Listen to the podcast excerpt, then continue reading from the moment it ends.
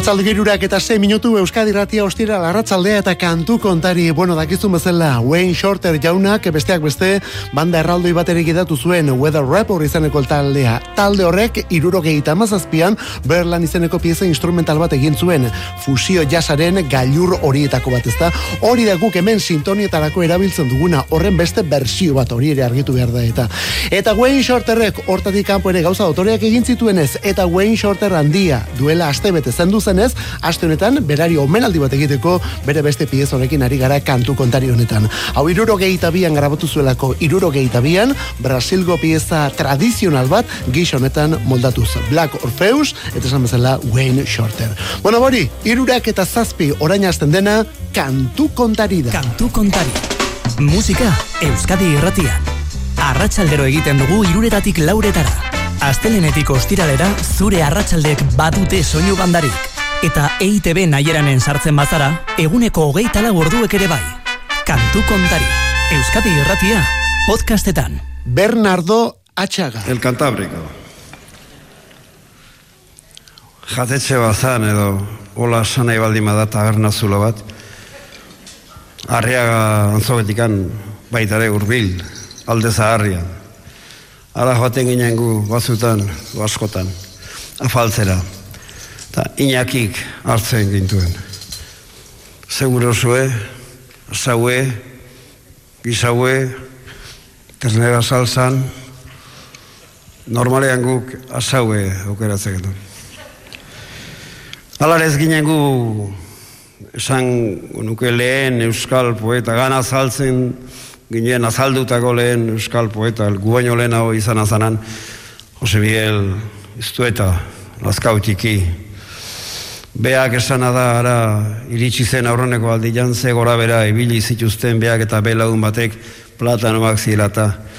Ez paiz egiten nola jan behar zen, azalakin azalik gabe. Gu junkineneako mundu baurreatu agozegoan da, gu gehiaz genukan zalantzarik platanori buruz. Alare bai, kibuiari buruz.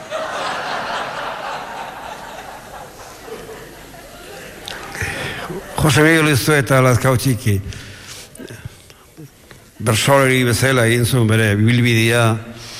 Ah, poeta zan, esan edo poesa zeraman, bilozian eta askotan eh, ikusten da beak egindako bersoetan hori. Eta hoietako bat, asko koatuko duzuena errepikatuko dut hemen, egun sentiari eskenitakoa. Loa usatu dut, oetik eta eguzkiak ordi josu, inpernuaren antz berberazuk, alde batera daukazu. Baina eguna gazte zarata zure esku naukazu, mila zorion egun guztian, arnaz ematen banazu kantaberiko bezala, Jose Miguel, iztuetari ba, segitu genitzen baita ere batzutan, berso bakan batzuk egiten. Eta alaxe, berso xilebreak ere. Gabon! Batzuetan jartzen naiz, etxetik begira, begiak jausten zaizkit, leiotik behera lurrean salto eginez, kanikak balira, gaua etorri arate, divertitzen dira.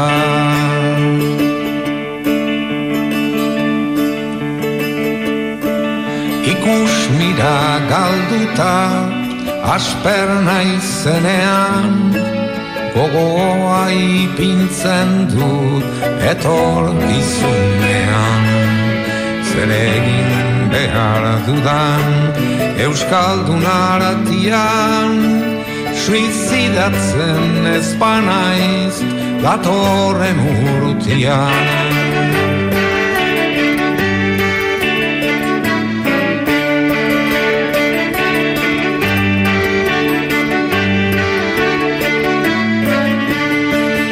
Estraineko gauza Zeharo alpertu Jatearekin soilik Nor da gaur kontentu. Asmatu behar ditut makina bat santu. Egutegia bestaz erabat horritu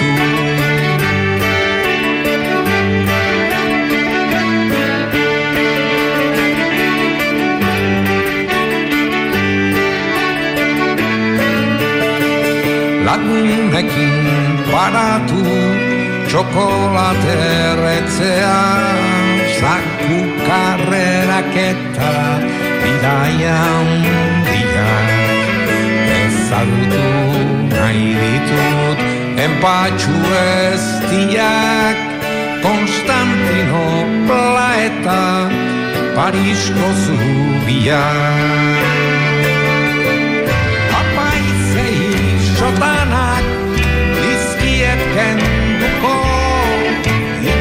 Itxasuntzi piraten Banderak eiteko Io bibo batetan Denok gara igoko Zintzuak garelako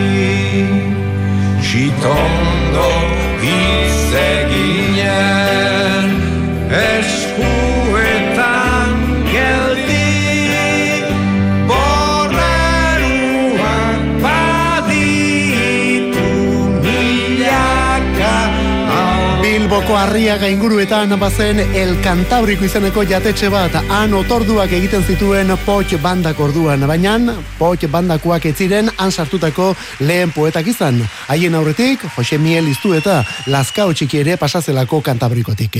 Poeta eta bertsolari eta honen eraginpean zenbait bertso xelebre, gero Ruper Ordorikaren mila beratzerun eta lauro geiko hautsi da anfora diskoa isten. Bueno, diskori isten eta hogeita biko sei kontzertuko omenaldi bira isten ere bai, eta hautsi da anfora zuzenen izeneko disko berri hau ere bai, eta zeinen ondo gainera. Zeinen gustora entzuten diren bi hauen kontu eta kantuak. Ruper Ordorika eta Bernardo Atxaga. Bernardo Atxaga eta Ruper Ordorika. Atzodanik, ja zuzeneko diskoa. Lehen bizi albistea, gaur honezkero mila bider errepikatua, baina tira, nola utzi, onelako bati ies egiten, ezta? Bob Dylan donostian arituko da aurtengo ekainaren emeretzi eta hogeian. Bi kontzertu emango ditu eta areto itxi eta ertainan gainera. Non eta kursalen, Dylanen, bisita 2008 Well, here all day.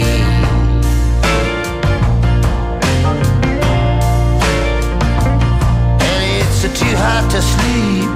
Time is running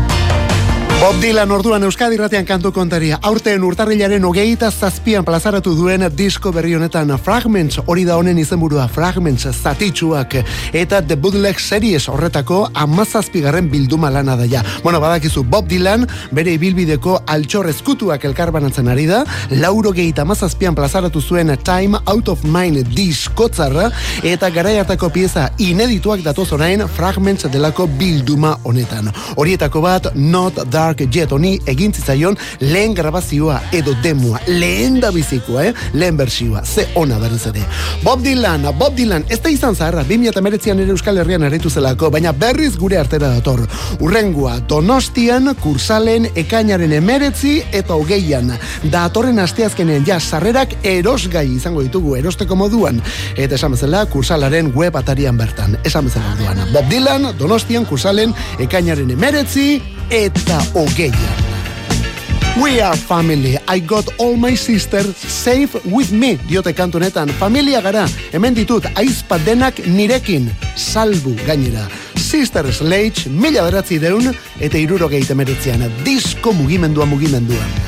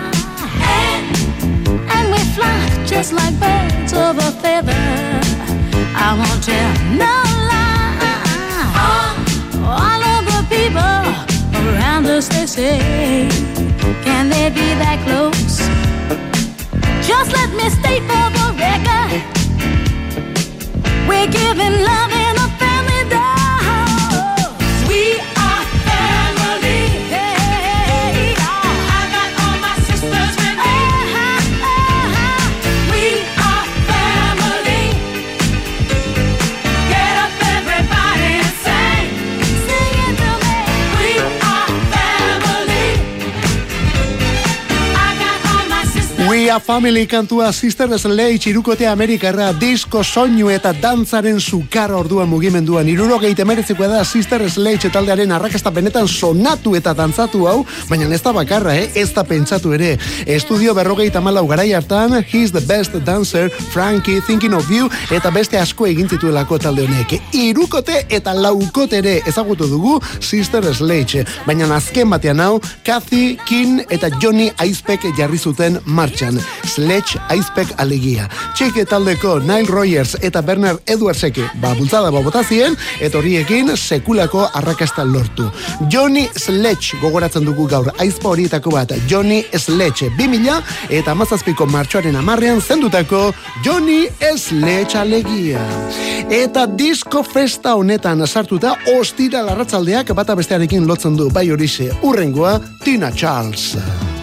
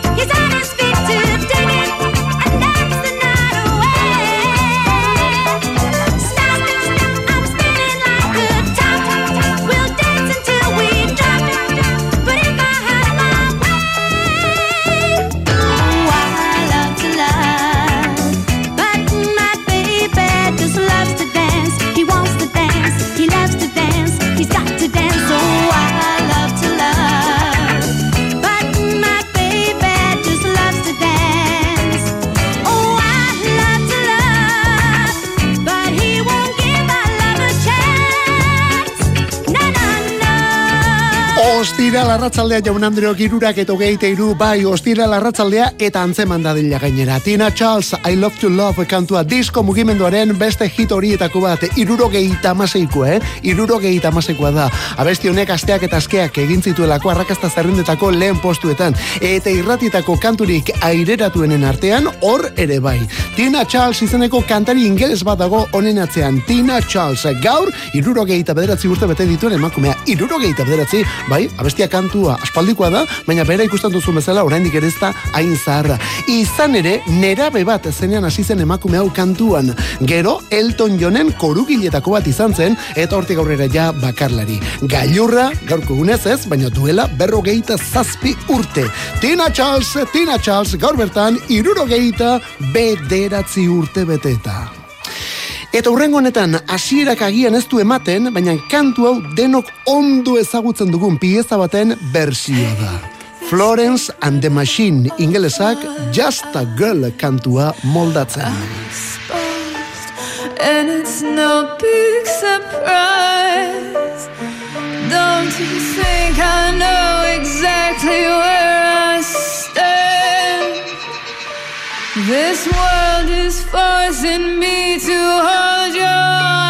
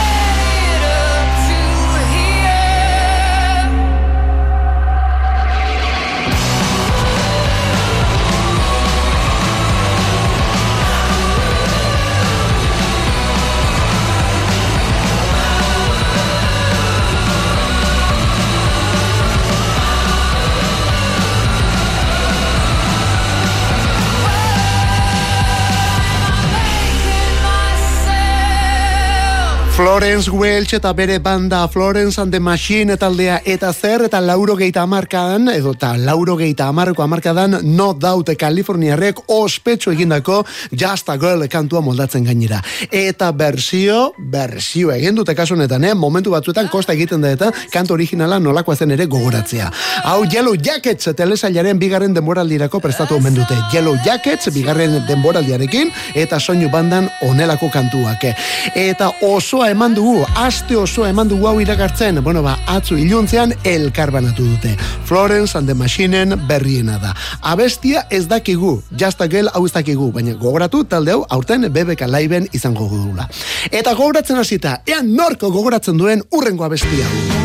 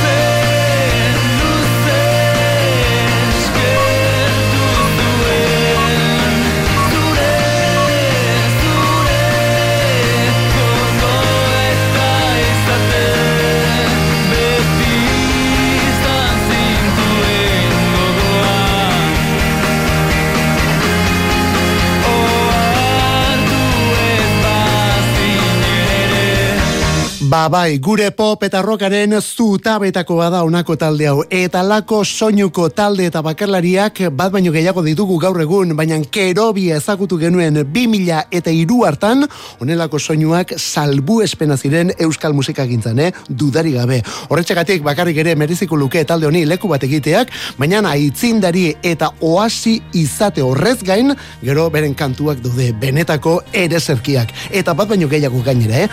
Hogei urte ditu aurten kerobia taldeak, hogei urte aurten kerobiak jarraian egin ez diren hogei urte, dena esan behar baldin bada, baina tira, ale ere, hori ospatu beharra zegoen, hori ospatu beharra dago. Beraz, kerobia, gora eta gure bizitza. Kerobiak hogei urte aurten eta gaur abesti berria. Gora bizitza eta esploraziorako beste zenbait aurre baldintza. Bai, hori dena kantuaren izena. Gora bizitza eta esploraziorako beste zenbait aurre baldintza. Bizitzari usten ez gana bakarrak Zaila jartzen badu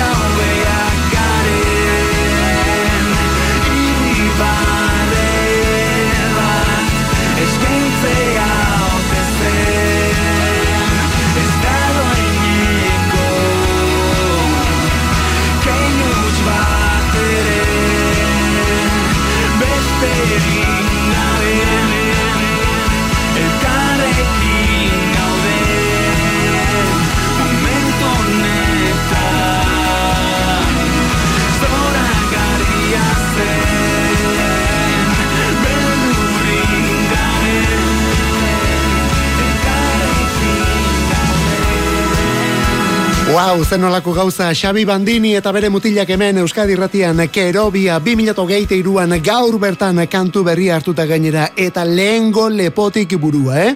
Bandiniren boz deigarria batetik, eta talde honen pop rock nasketa, eta izenburu luzeak ere bai aizu, eh? Izenburu luzeak ere bai, begira, gora bizitza eta esploraziorako beste zenbait aurre baldintza. Hori da, guzti hori da kantuaren izenburua.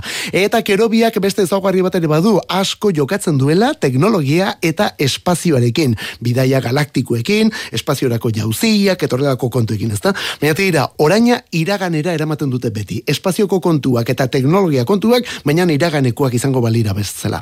Ba begira, hortan apurtu egin dute. Teknologiko jarraitzen dutelako, baina orain aurrera begira jarrita. Gora bizitza honen bideoklipa Inigo Txalezkuerrek egin dielako. Inigo Txalezkuerrek. Eta eunetik eunean adimen artifiziala erabiliz. Ziurrenik, bueno, seguru gainera, Euskal Herrian lehen biziko bideoklipa horrela egiten. Adimen artifiziala erabilita, kerobiaren kantu berria. Gora bizitza! Eta Euskal Herrian egindako soinu eta musika hauetan sartuta, azken egun hauetan gauren berria, gauren berria, murru bat.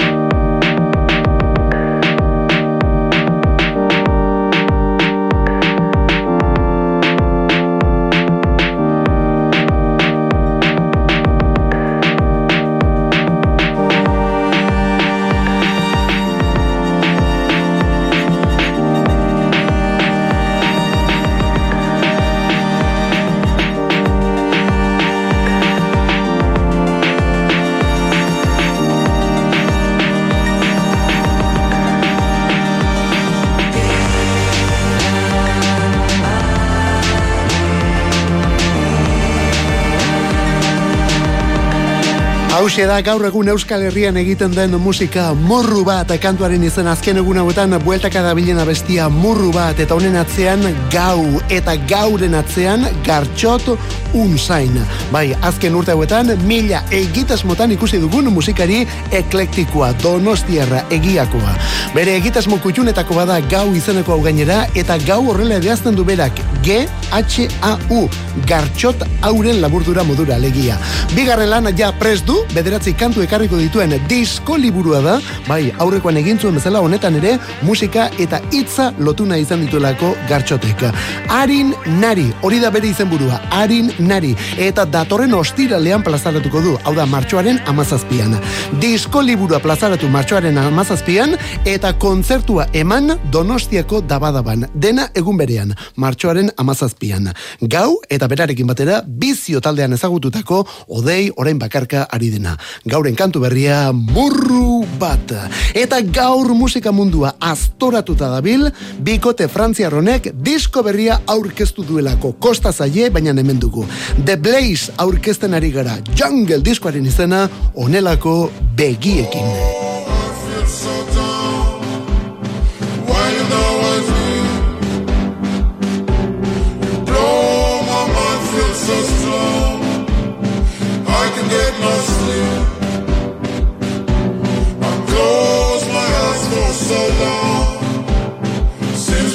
So free,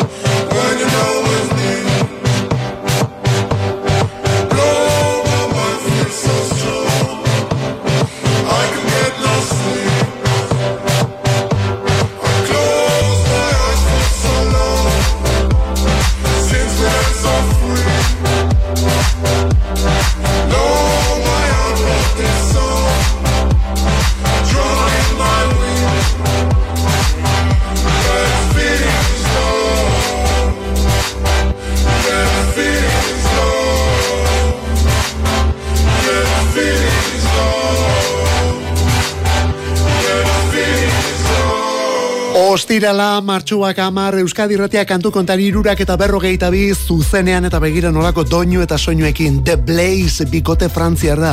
Horrik lehen guzuen musika elektroniko eta dantzagarria.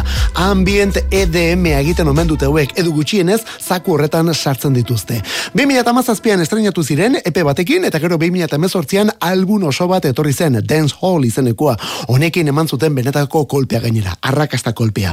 Eta hori, 2018tik diskorik plaza plazaratu gabe egon ostean, hemen da orain Jungle dantzagarria berriz ere. Gaur bazterrak astintzen ari den albuna. Jungle, esan bezala, The Blazen berria. Eta onelako kantuekin honen izena Ice begiak. Eta kontu hemen, eh? Kontu hemen BBK Liveko aurtengo beste plater bat aurkezten ari garelako. Bueno, hori Frantziatik, hori berrikuntza urrengo ere bai, eta urrengo ere Frantziatik gainera. for hours of time it's making me feel like I am not alone anymore to be honest to be honest I'm trying to love but I'm afraid to kill and I never know when when to search or stay still so I fly to be honest with you.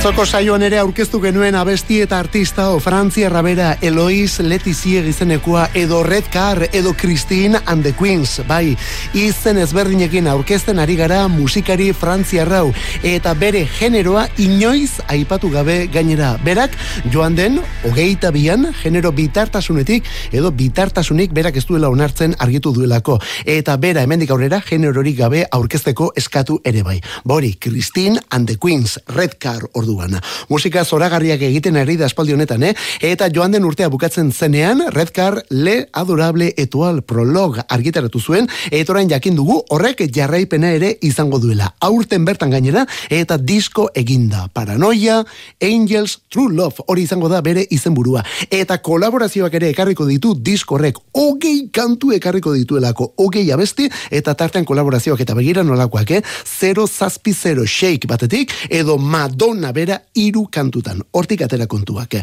Lehen da beziko honetan bera bakarrik. To be honest, honen izena, honen atzean Christine and the Queens. Eta efemeride batzuk ere bai gaurko saio bukatu horretik. Bueno, efemeride piloko eguna da gaurkoa, eh? Eta honek berrikuntza ere badu. Gorillaz eta Bad Bunny. Someone crying,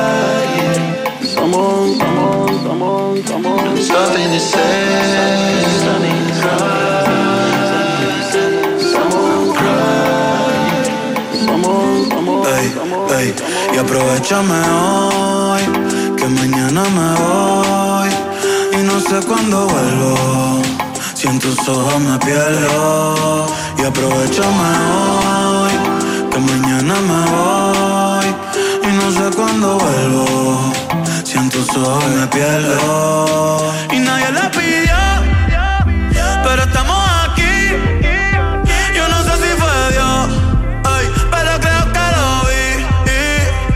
Cuando me besaste, no sé cuándo llegaste, pero no quiero que te vayas. Tú haces contraste con todo este desastre que me toca vivir. Eh, eh, eh, eh, eh. La cura del miedo la tienes tú. Yo todo claro, aunque se fue la luz. Ey, aprovechame hoy.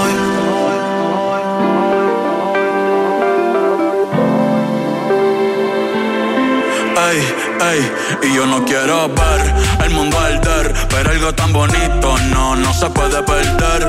El reloj no quiere morder, pero en tus brazos me voy a esconder, ey, pa' que no me encuentren. Todo el mundo siempre está pendiente, pero no saben lo que se siente. Cruza conmigo antes que se rompa el puente, eh, y que se jode el resto. Quien dice lo que está correcto. Si el amor nunca ha sido perfecto, ojalá sea por siempre este momento. Pero si no aprovechamos.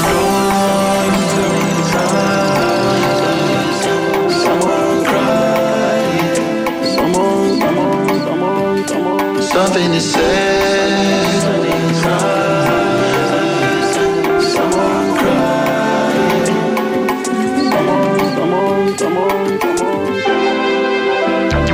Damon Alban eta bere mutilak Gorillaz taldekoak erresuma batutik disko berria Crocker Island izenekoa. Disko horretan ere bada kolaboraziorik eta begira nolako doinuak aspaldi esan genuen hemen badator bat bani ere.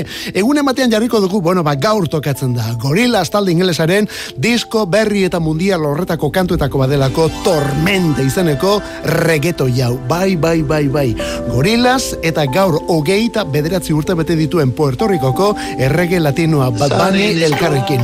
Gorillaz gidatzen duen Damon Alban beti izan da geldiurra txarreko mutila, ez daki geldi goten, beti mugimenduan da, beti gauzen bila, eta erresuma batuan regetoi musikak ez du hemen adinako merkaturik, baina berak emandu lehen paus hori, eta bat bani bera arrakastatxu hori gonbidatu du diskora. Hori dela eta kritikak ere izan ditu Damon Albanek, baina Alban berak isildu ditu denak denbora gutxian, berak baino hobeto kantatzen duela aitortuz.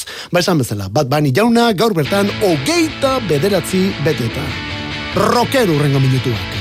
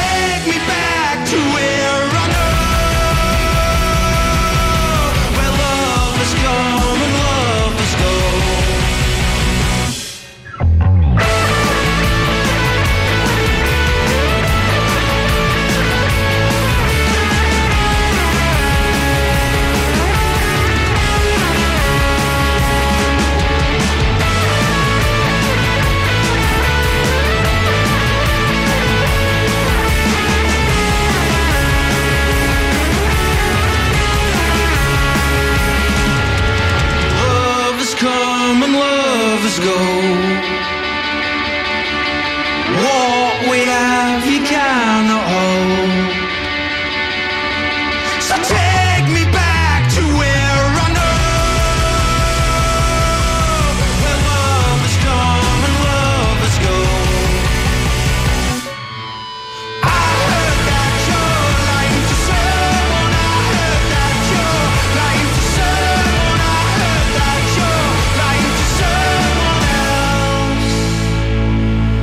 The Pigeon Detectives boskote ingelesa Leeds bertatik, beraz Leedsetik baldin badatoz ondo hasten gara Leeds hiri ingelesa beti lotu izan delako unibertsitate giroarekin.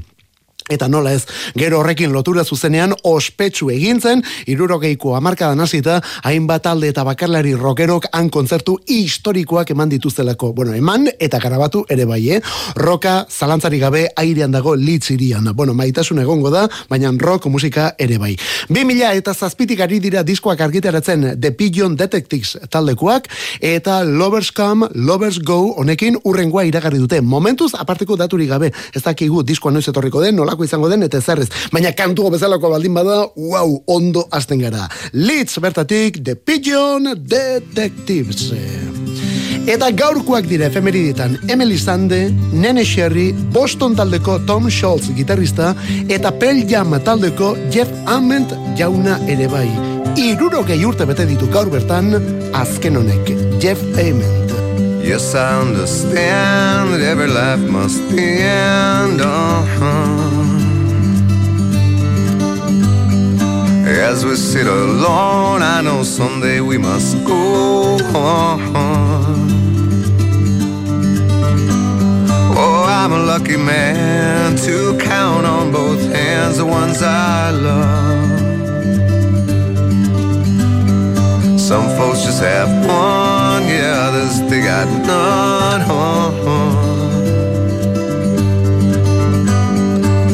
Stay with me, yeah, let's just breathe.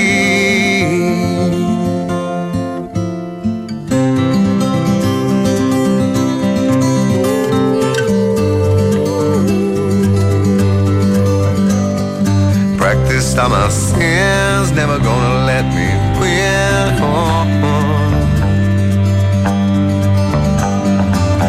Under everything, just another human being. Oh. Yeah, I don't wanna hurt.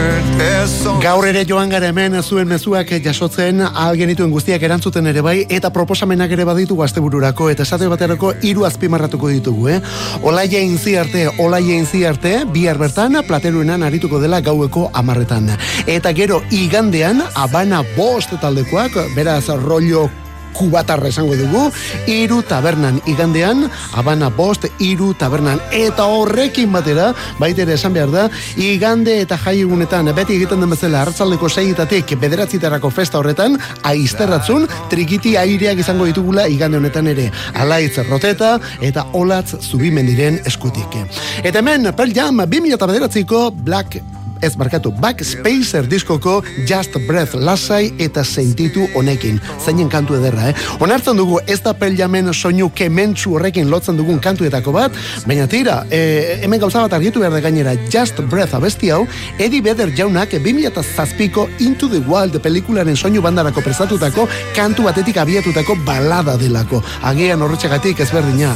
Baina tira, Pearl Jamen milurte berri honetan izan duen kanturik arrakastatxuena ere bai dudari gabe, eh? single egintzelako eta soinu banda bat baino gehiagotan erabili delako ere bai. Just breathe orduan. Arnastea besterik ez. Eta hau dena Jeff Amen bajista zoriontzeko gaur irurogei urte biribil Pearl taldeko bajistak ezinbesteko musikaria talde horretan eta roko kontuetan azken urte hauetan. Gaur jaken dugu orduan, Bob Dylan berriz ere Euskal Herrira datorkigu. Have you been, my blue-eyed son?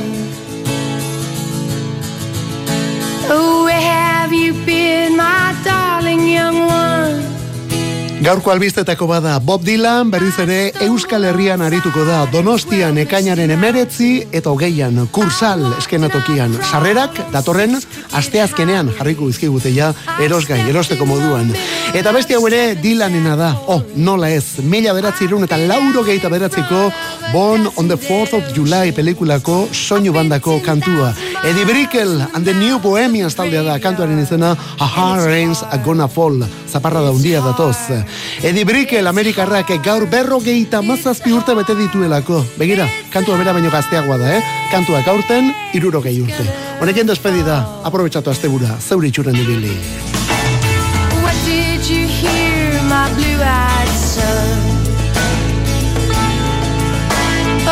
Did you hear, my